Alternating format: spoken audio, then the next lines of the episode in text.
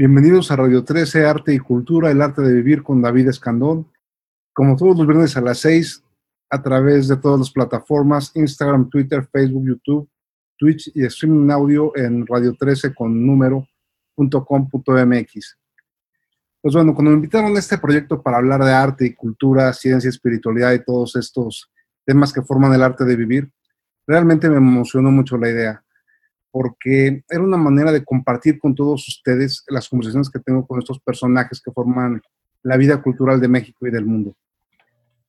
Eh, es por eso que hoy tenemos un invitado muy especial, es un gran maestro de yoga, escritor, despertador de conciencias, mago, terapéutico, tántrico, trotamundos y bueno, ¿qué puedo decir? Un gran amigo. Bienvenido, Guillermo Ferrara.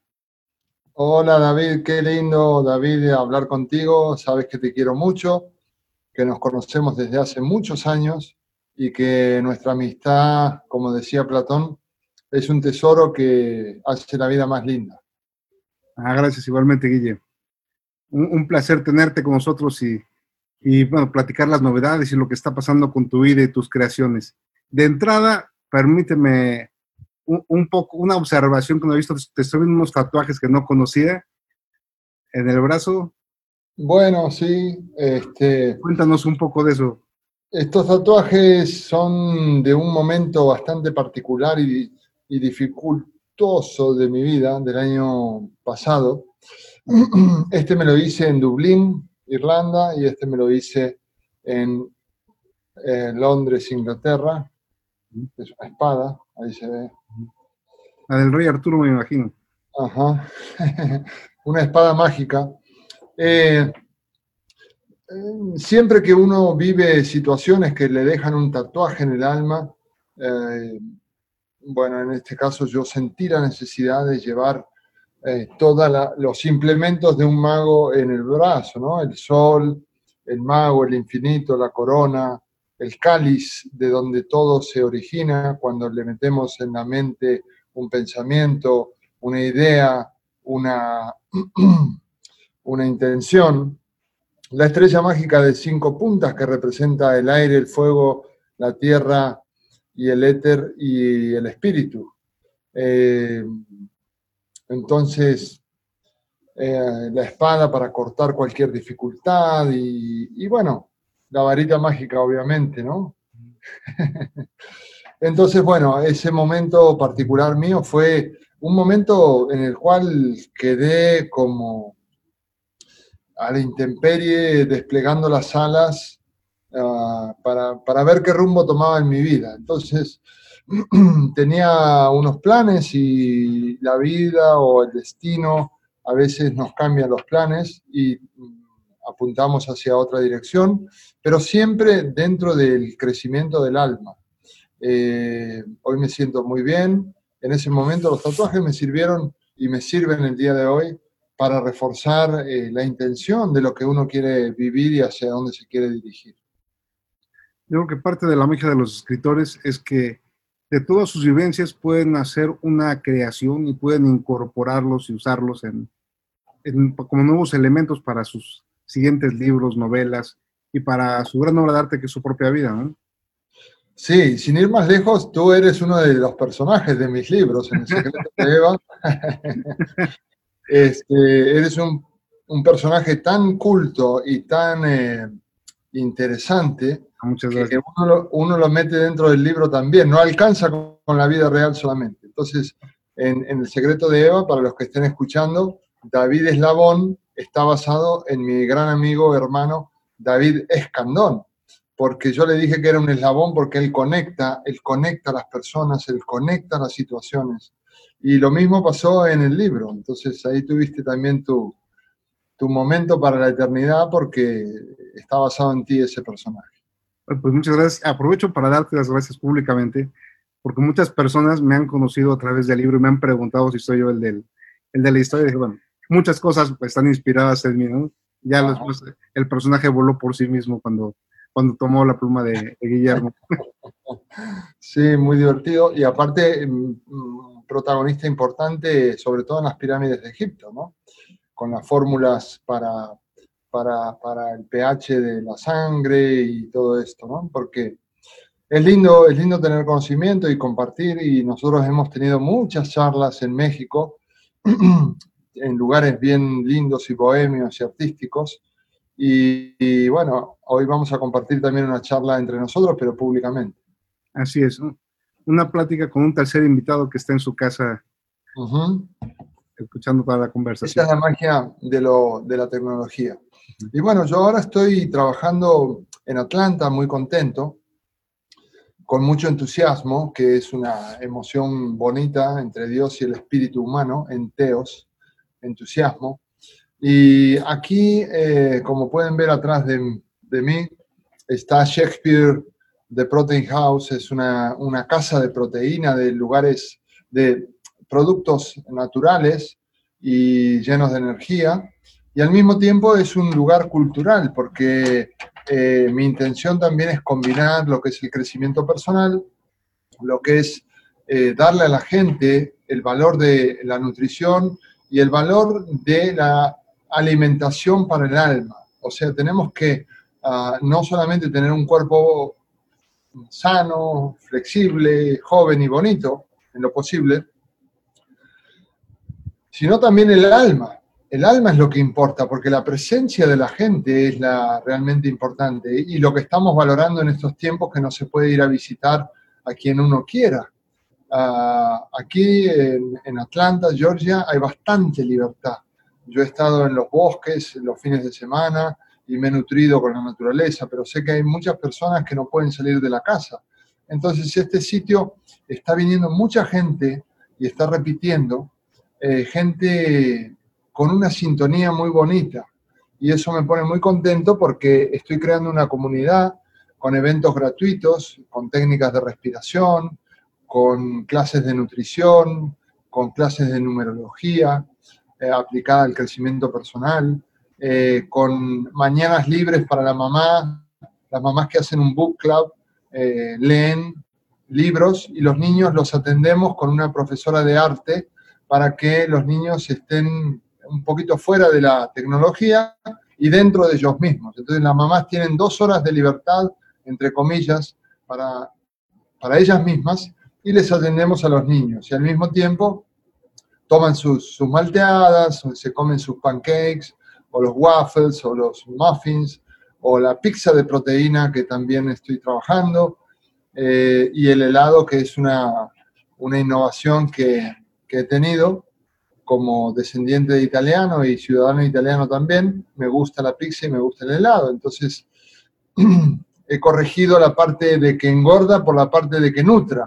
Entonces, comer una pizza que tiene proteína, que es un, viene en muffin, y comer un helado que está hecho a base de proteína de soja o de arroz, es fabuloso. Entonces, bueno, todo este, todo este, este, compendio es lo que me entusiasma mucho ahora y también aprovecho para escribir en, el tiempo libre. Ya estoy con un libro casi terminado y el otro que es la continuación de Almas en Juego.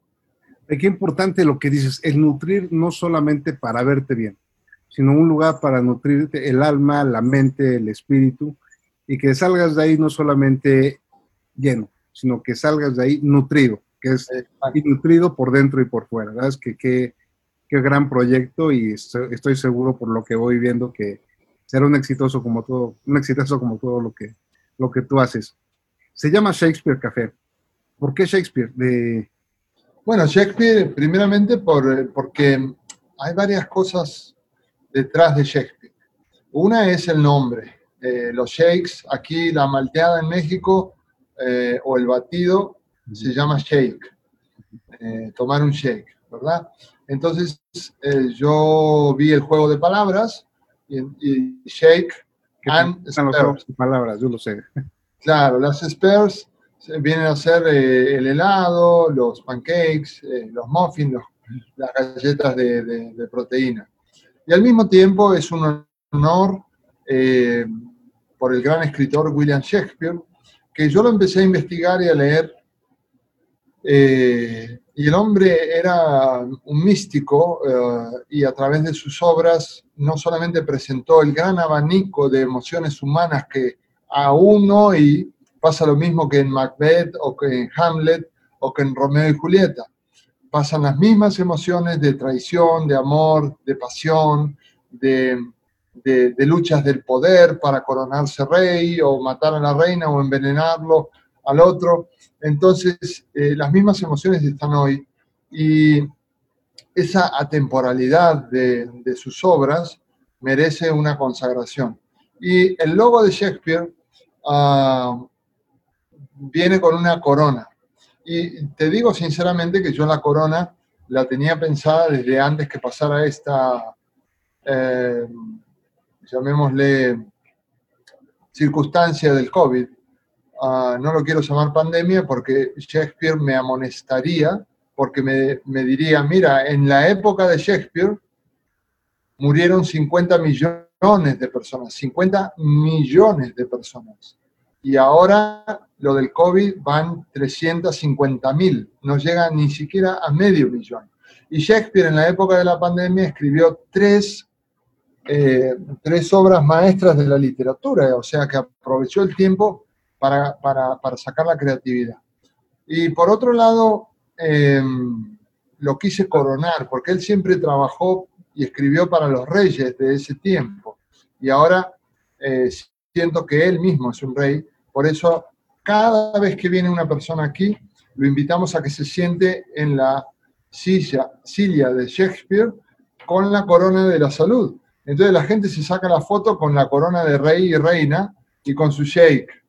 Y eso hace que también tengo que revelar la, la silla y la corona está magnetizada, obviamente, con una, con una intención, que la persona que se siente ahí tenga una vida saludable y feliz.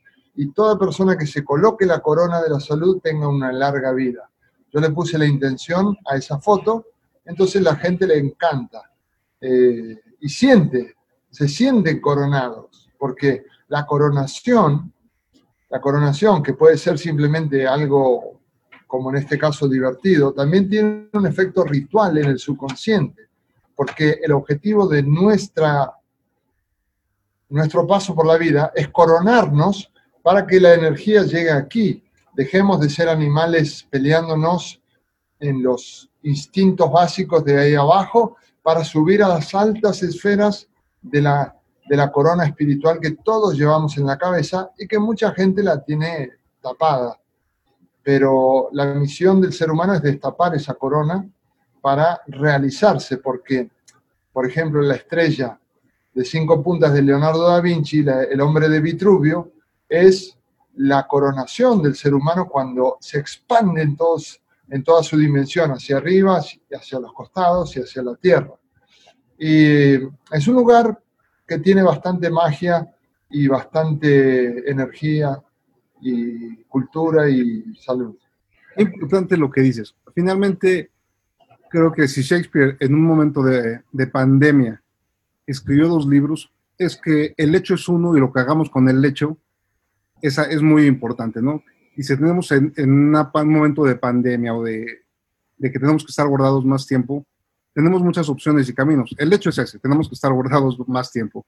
Podemos hacer un Shakespeare Café, o podemos hacer un programa de entrevistas, o podemos hacer libros o, o crear máquinas. Tenemos tiempo para dejar que, para estar con nosotros mismos y hacer las cosas que siempre quisimos hacer y que decíamos que no teníamos tiempo. Entonces, creo que si podemos ver esto también es un tipo de oportunidades para crear y para desarrollarnos y para pasar de esa parte de vida cotidiana a una vida pues, espiritual o una vida diferente y coronarnos todos un poco. ¿no? Exacto, exacto. Aprovecho para felicitarte por el programa porque la verdad que es una excelente iniciativa de poder compartir tus conocimientos y tus contactos y, poder llevarle a la gente, porque también es parte de tu misión, es llevarle a la gente eh, gente. Yo me acuerdo cuando hacías las reuniones eh, filosóficas en Polanco. Una vez fui y di una charla también para, para, para, las reuniones que vos organizabas. Así es. Entonces, claro, eh, a, quienes nos gusta el arte y nos gusta la cultura y nos gusta la superación personal, eh, esto viene de maravilla para sacar es como aquel que se está mojando, mojando, mojando hasta que inventa el paraguas. Entonces, eh, cada cual tiene que inventar su propio paraguas en esta tormenta. Y yo empecé el proyecto en febrero, antes de que pasara todo esto, y en el medio de la tormenta eh, saqué la espada y digo, vamos para adelante.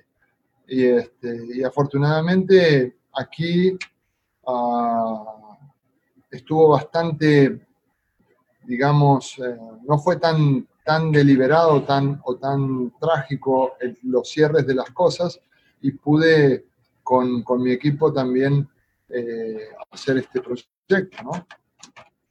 Pues muy bien. Quiero platicar contigo de algo muy importante.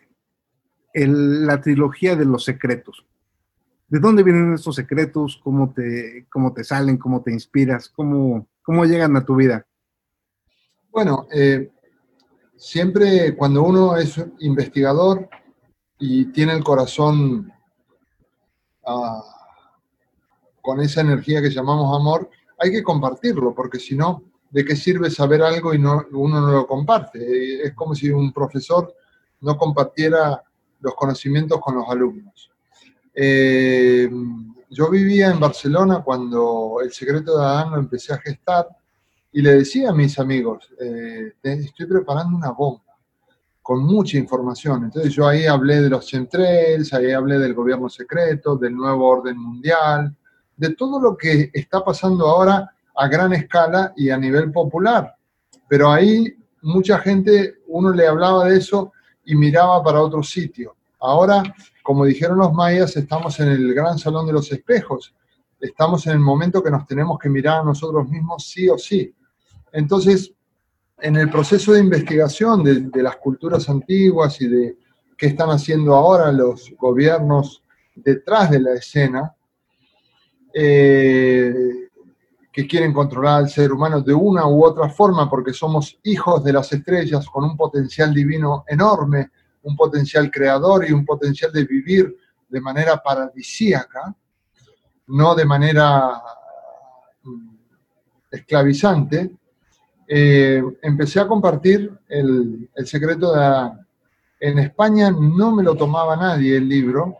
Yo ya había editado como, como 15 libros ahí y estaba un poco decepcionado hasta que alguien me presentó a mi editora en México y me lo compraron en tres días. Dijeron que el libro tenía mucho potencial y así fue. Se hicieron muchas ediciones, se tradujo al inglés, al griego y al portugués y ahora estamos trabajando, una vez que pase esto, para, para llevarlo a miniserie. Y en ese momento Simón, mi hijo, me dijo, ahora tenés que escribir El secreto de Eva. Y yo después de haber escrito El secreto de Adán, que es un trabajo enorme, llevar a cabo tantos personajes en la cabeza y tanta información, le digo, estás loco. Pero una vez que se me fue todo ese cansancio de haber escrito ese, volví a la carga con El secreto de Eva y donde David Eslabón está presente, y después El secreto de Dios. Y ahora estoy ah, con, la, con la segunda parte de Almas en Juego, que es muy probable que se llame Los Portales del Tiempo, porque me interesa mucho ir hacia atrás y hacia adelante en el tiempo. Uh, cómo vivía el ser humano antes y cómo puede llegar a vivir en el futuro, porque tenemos la libre elección de cómo va a ir la humanidad. Yo a casi toda la gente que puedo le pregunto, ¿cómo ves el futuro de la humanidad? Eh, y, claro, depende de nosotros el futuro, porque, como dijo Shakespeare, eh, Dios nos da los, eh, las cartas Dios, la vida baraja las cartas, pero nosotros somos los que jugamos. Entonces nosotros tenemos que jugar las mejores cartas ahora. ¿Cuáles son las mejores cartas que podemos dar? A nivel eh, afectivo, a nivel inteligente, a nivel creativo, a nivel humanitario. ¿Cuáles son las mejores cartas que podemos tener? Porque una carta que no podemos jugar es que el otro sea un enemigo. El otro, el otro humano está, pasa cerca nuestro y lo veamos como un enemigo si hay países en los que es necesario usar la máscara, uno puede ir sonriendo debajo de la máscara. No hace falta apichonarse, ir encorvado y, bajar la autoestima y el poder de emperador y emperatriz que cada uno tiene en el buen término, no en el término eh, este, político, sino en el término de que cada persona tiene que tener esa fuerza interna, ese Aquiles interno, ese Alejandro Magno, esa Juana de Arco. Ah, bueno, en que cada uno tiene que jugar las, mejores cartas y, y, aportar lo que cada uno pueda aportar. O sea, nosotros necesitamos aportar cosas, cosas positivas en este momento. No podemos dejar que la frecuencia del miedo o, o la, el desinterés o el deshumanismo nos, nos invada. Tenemos que ser bien humanos y bien cercanos y afectivos, porque eso es lo que nos distingue el afecto. No podemos mirar para otro lado o decir en eso no me meto, ese no es mi tema, cuando la gente que nos interesa está alrededor, ¿no? Eh, yo tengo un concepto de la amistad y de la humanidad uh, profundo y me interesa que la gente comparta eso. Y yo se los hago ver aquí. Uh, por ejemplo, uh, ayer vino una pareja y dijo, Estos, estas malteadas, estos shakes, no tienen nada animal, ¿verdad? Y le digo, no, es, es, natural y tienen agua, llevan agua, no llevan leche. Eh, pero si tú crees en la teoría de Darwin, todos somos animales, porque descendemos del mono de acuerdo a, a, Darwin. Yo no creo en esa teoría, le digo, creo que somos divinos y venimos de las estrellas. Entonces la, la pareja se enganchó a charlar, a, y yo creo lo mismo, dice la, la chica. Entonces es lindo poder compartir una, una charla de, micro, de microfilosofía, porque eso nos, nos hace despertar y a mí me interesa darle un poquito una semilla a la gente para que despierte. No solamente que tenga una buena nutrición para el cuerpo, porque eso sería limitarnos. Está bien, es bonito, está, está potente y saltamos y festejamos, pero ¿por qué no también darle una semilla para que la persona empiece a despertar esa mejor versión, empiece a despertar ese maestro y esa maestra que cada uno lleva adentro, para, para empezar a hablar también de otras cosas más profundas, no solamente superficiales. Así es, eh, oh, bueno, me acuerdo de el día que cenamos en, en, aquel lugar cuando te entregaron los libros del secreto de Adán, que tuve la suerte de, de, de que me regalaras el primero, el primero Ay, sí, sí. ¿Te imaginabas tú el éxito que iba a tener esta trilogía o, cómo iba a ser? Eh, yo tenía una corazonada, eh, esa intuición. Uno, uno adentro sabe cuando algo está como escrito por el destino. Eh, y yo me acuerdo, cuando era pequeño, tendría 8 o 10 años, le saqué una caja de madera a mi mamá donde ella tenía las tijeras y los, las cosas de coser la ropa, ¿no? Porque en esa época mi mamá y mi abuela me cosían los pulóveres y los hacían a mano. una cosa impensable el día de hoy, a no ser que sean artesanos profesionales. Eh, entonces yo me, fui debajo de la mesa con esa, con esa caja y con un bolígrafo o sea, se la arruiné la caja, empecé a dibujar todas las teclas de una máquina de escribir y empecé a jugar como que eso era una máquina de escribir. Recuerdo que mi mamá se enojó mucho, mami, después me cuentas, seguramente va a haber la entrevista, y eh, enojó, pero claro, yo ya sentía ese pálpito de que iba a poder expresarme a través de la escritura. Entonces, lo he podido hacer a través de la escritura, ahora desde hace años también lo hago a través de la nutrición celular, del estudio y la potenciación del ADN, que eso es importantísimo en estos tiempos, para que nuestro ADN tenga más poder y eso tiene mucho que ver con la nutrición del cuerpo y con lo que le metemos a la mente también. Y sí, yo tenía el pálpito de que el secreto de Adán iba a ser un gran éxito y lo fue. Y creo que puede llegar a ser mucho más éxito cuando cuando sea miniserie. Yo también estoy seguro. Sí. Cuéntame, ¿cómo, ¿cómo va cambiando tu percepción de la realidad a, medida que vas creciendo? ¿Qué hechos marcaron o, o te ayudaron a abrir tu conciencia o a despertarte a que la realidad era más grande que lo que nos habían contado tradicionalmente? Bueno, cuando uno se despierta espiritualmente, y para ponerlo en términos sencillos, eh, uno está presente, más presente que antes. Uno no hace las cosas por, por, rutina o por eh, reacción, sino por conciencia y por elección. Eh, estar despierto significa que uno está más atento, que uno no, no, no es reactivo frente a los noticieros, por ejemplo, sino que investiga. Y uno también se siente temporal, dentro de una eternidad de la cual no podemos salir. Somos almas que hemos olvidado un poquito que somos eternos y creemos que en esta vida, si estamos dormidos, vamos a ser siempre, vamos a vivir para siempre y, hacemos cosas pensando que vamos a vivir cuatro millones de años, cuando el cuerpo tiene una fecha de vencimiento. Entonces, estar despierto es tener a la muerte como motor de la vida. Y entonces eso lo aprendí también en, una de la, en, uno, en uno de los libros de Tantra tan buenos como el de André Van cuando, él decía la muerte es el motor de la vida, y Osho también, también lo enseña. Entonces, cuando vemos la muerte en cualquier momento, nosotros estamos viviendo una aventura. En cambio, cuando lo aparcamos debajo de la alfombra porque no queremos hablar de eso, porque nos ocupamos de otra cosa, porque somos como una gallinita espantada de miedo, vivimos en otra realidad, en una ilusión, lo que se llama Matrix, o lo que Buda llamó Maya. Entonces, eh, esa es la gran diferencia en que uno está listo para vivir y también está listo para morir cuando uno está despierto. Es como los antiguos, por ejemplo, los antiguos guerreros, cuando iban a la batalla de Gaugamela o de Troya, eh, ellos sabían que podían quedarse ahí. Entonces ponían el todo por el todo.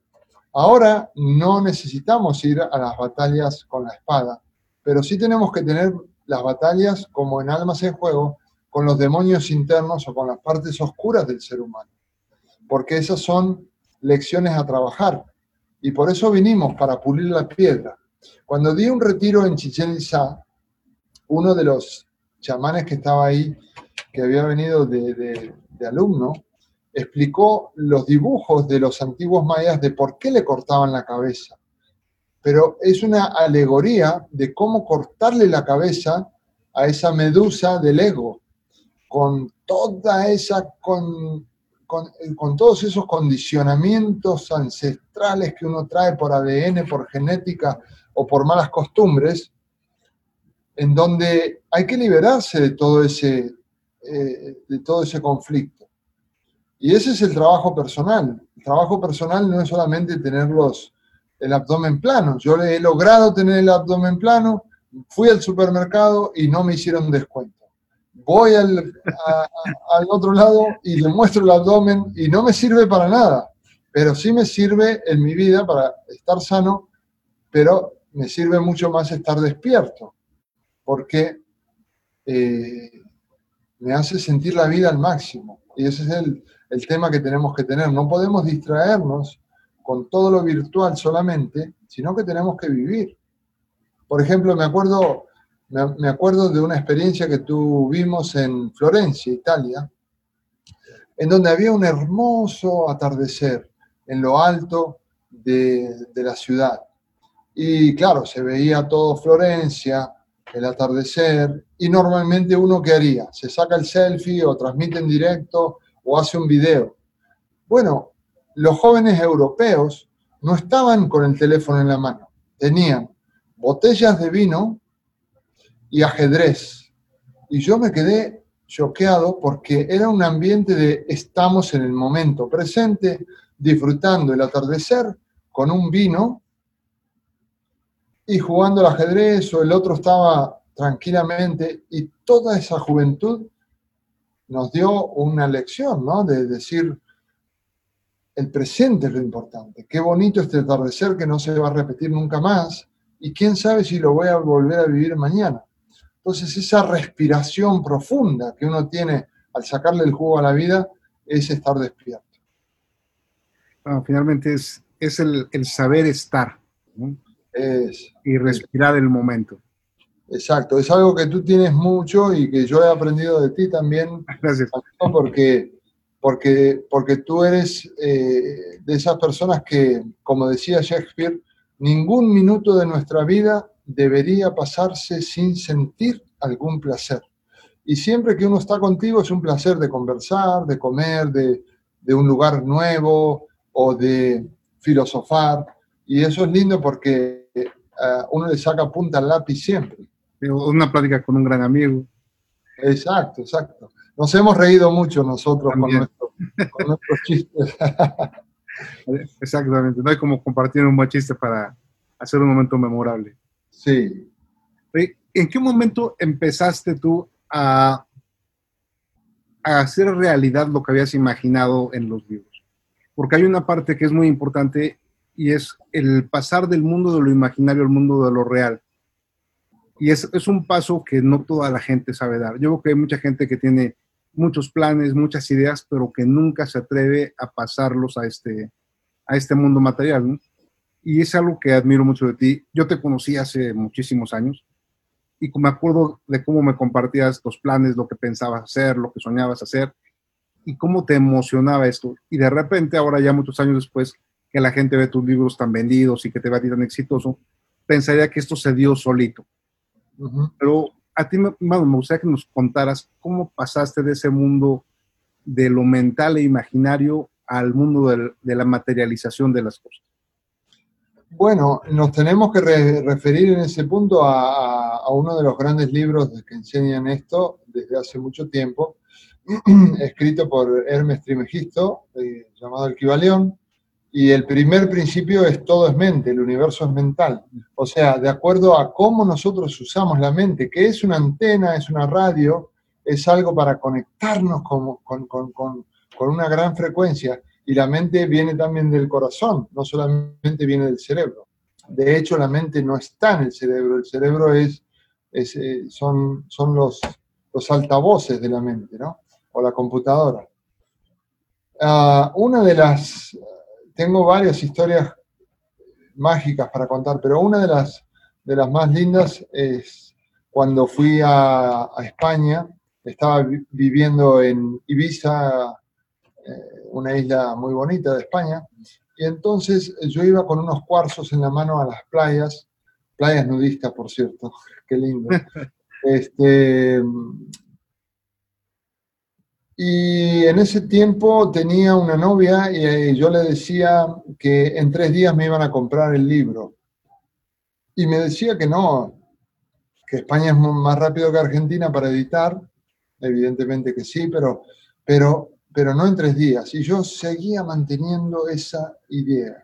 Y entonces, lo hago cortito, pasó el tiempo, escribí el libro, lo mandé, pero lo había cargado tantas veces esos cuarzos y esa intención mental, que en tres días yo tuve una respuesta, por, eh, no tenía computadora personal en ese tiempo, ah, y cuando fui al cibercafé tenía un email que decía propuesta de edición de la editorial Océano en ese tiempo, con mi primer editor Jaume Rosselló, que me compró el libro en tres días, tal como yo lo había dicho. Y fue una emoción enorme.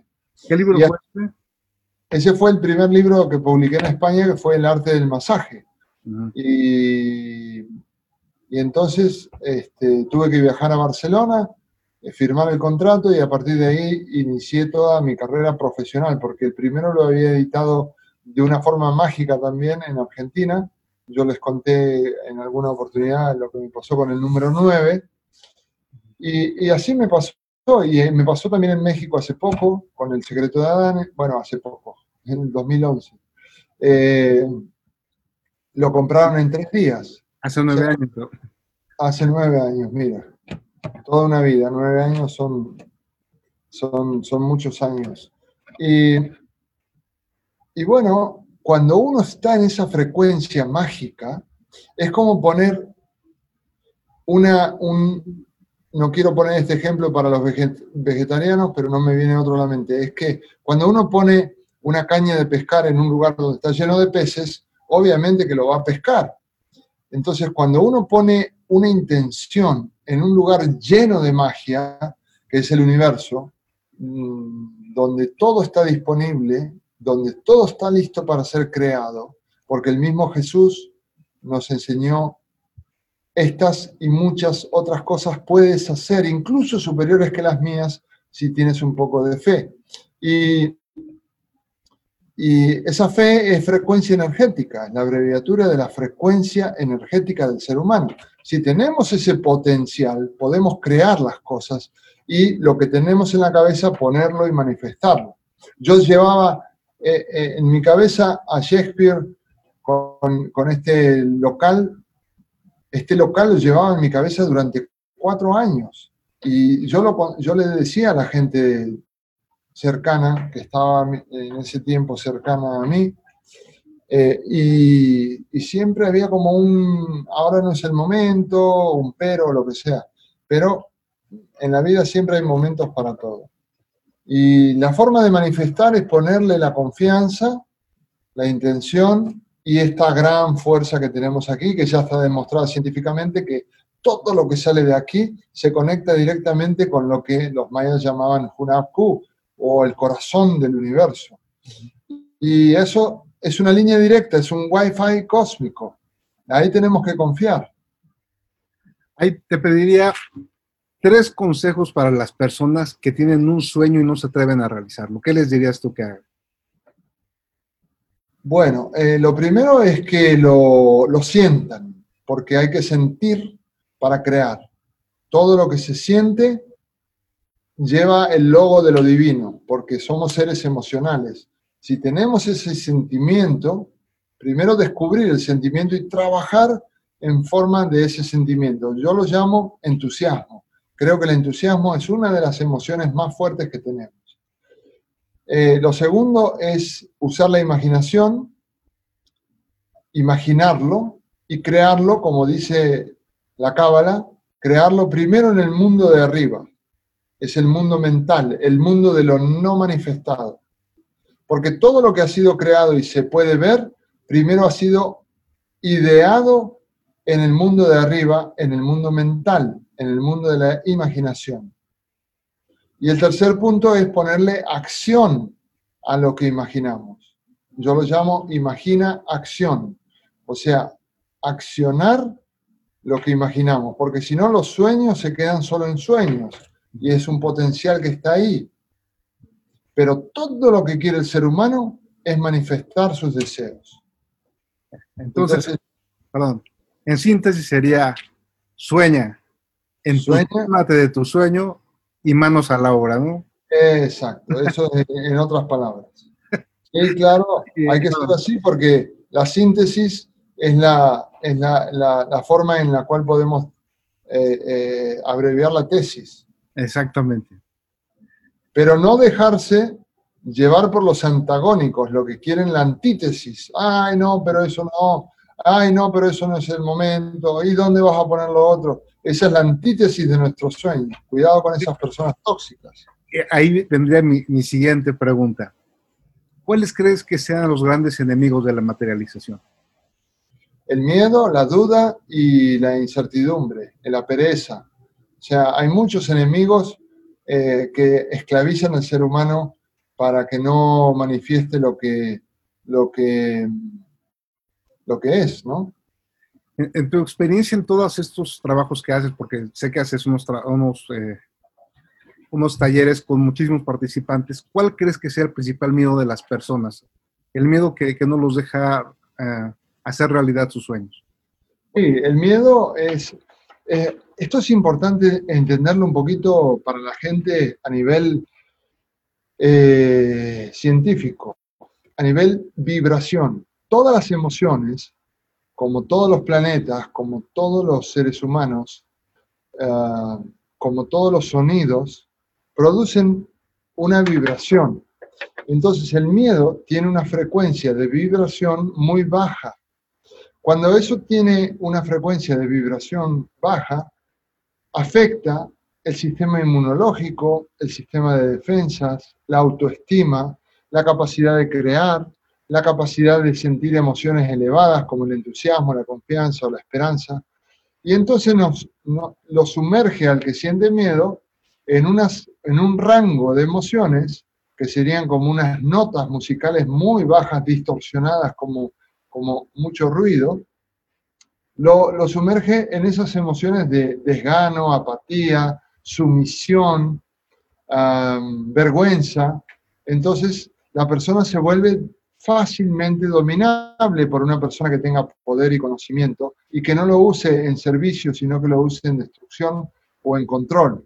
Entonces el miedo es la emoción energéticamente hablando opuesta al rango de frecuencia de lo que es el amor, que es la confianza absoluta en un plan universal, cósmico, ideado y creado constantemente por esa mente maestra que llamamos Dios o que llamamos conciencia cósmica.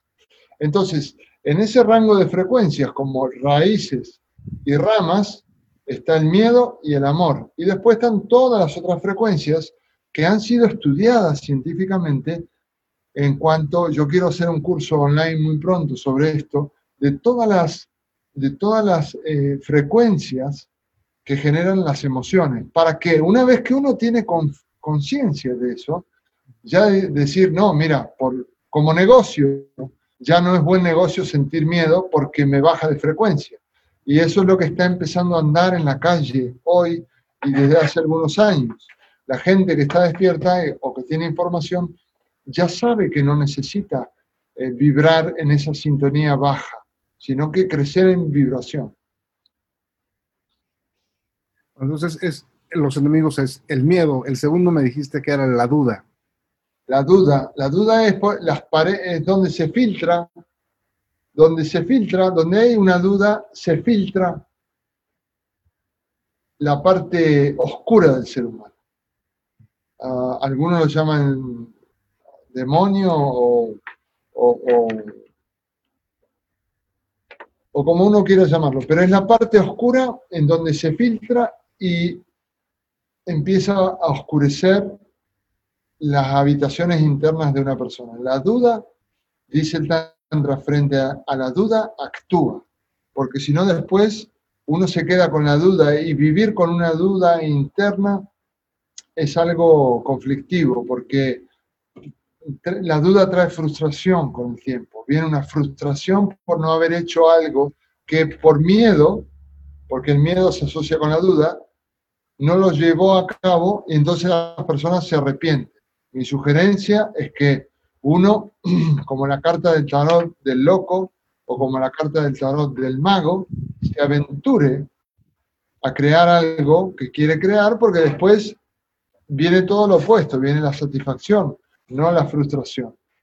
Ahora que decías que era, que era como un demonio, imagino como un demonio pequeñito que te está diciendo al oído, no puedes, no sabes, no tienes suficiente, te falta, no es momento.